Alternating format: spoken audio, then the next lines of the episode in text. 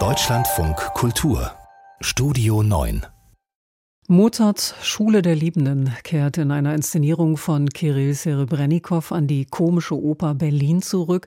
Die Produktion des russischen Regisseurs, die entstand ja 2018 am Opernhaus Zürich, inszeniert via Videoübertragungen mit Fußfessel aus seinem damaligen Hausarrest in Moskau. Kurz nach Beginn des russischen Angriffskriegs gegen die Ukraine konnte Serebrennikov seine Heimat verlassen und lebt jetzt im Exil in Berlin. Maria Ossowski hat ihn vor der Berlin-Premiere am morgigen 11. März getroffen. Er hat fast zwei Jahre auf 40 Quadratmetern gelebt und durfte im Hausarrest die Wohnung nicht verlassen. Per Zoom hat Kirill Serebrennikov 2018 Mozarts Così fan tutte für die Zürcher Oper inszeniert. Ein Geschenk, sagt er. Uh, wenn du überleben willst oder dich lebendig fühlen willst, wenn du dich erholen willst oder dich heilen willst, dann höre Mozart. Mozart ist der beste Co-Autor des Lebens, der beste Co-Träumer, der beste Freund. In diesen schrecklichen politischen Zeiten braucht man einen Ausweg. Du brauchst eine Art Pille, eine Behandlung, damit diese Bastarde dich nicht töten. Deshalb ist Mozart auch der beste Co-Therapeut. The best Co-Therapist. Serebrennikov inszeniert jetzt an der komischen Oper die Così direkt, als Revival seiner Online-Arbeit für Zürich und doch ganz anders, mit anderen Sängern und Schauspielern. Es sei für ihn, erzählt er, eine neue Produktion und so wichtig, denn Mozart erzählt von komplizierten Seelenlandschaften.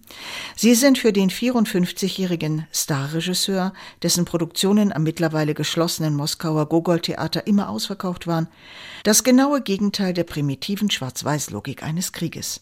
Da geht's nur um Töten oder getötet werden. Auch bei Così fan tutte sterben in seiner Produktion Männer im Krieg.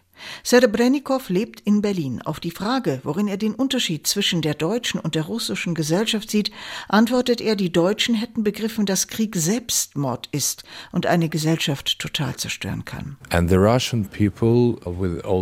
und die Menschen in Russland sind groß geworden mit der ständigen Erinnerung an den Sieg im Zweiten Weltkrieg. Schon als Kinder haben wir ständig über den Sieg gesprochen. Sieg, Sieg, Sieg.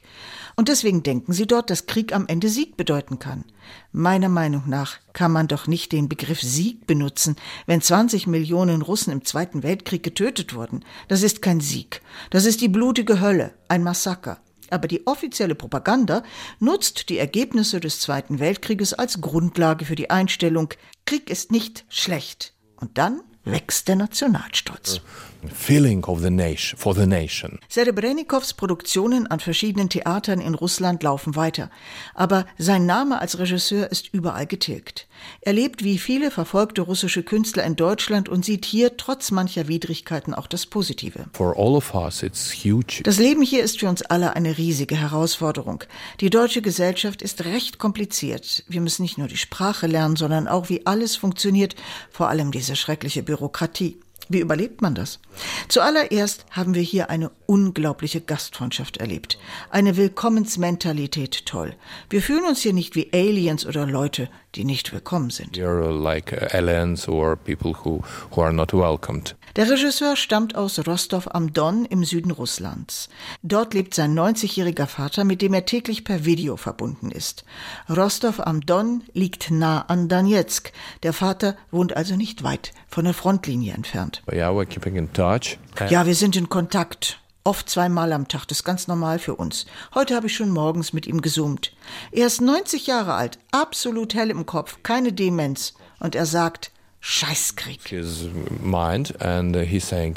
Uh, die Zukunft in Russland sieht Serebrennikov düster. Er glaubt nicht, bald zurückkehren zu können in seine Heimat. The hope should die the last. Die Hoffnung sollte zuletzt sterben, aber ich fürchte, es dauert Jahrzehnte, zumindest viele Jahre, um dieses Land zu verändern. Sie begehen da gerade Selbstmord mit diesem Krieg und so eine Einstellung verschwindet nicht in einer Sekunde.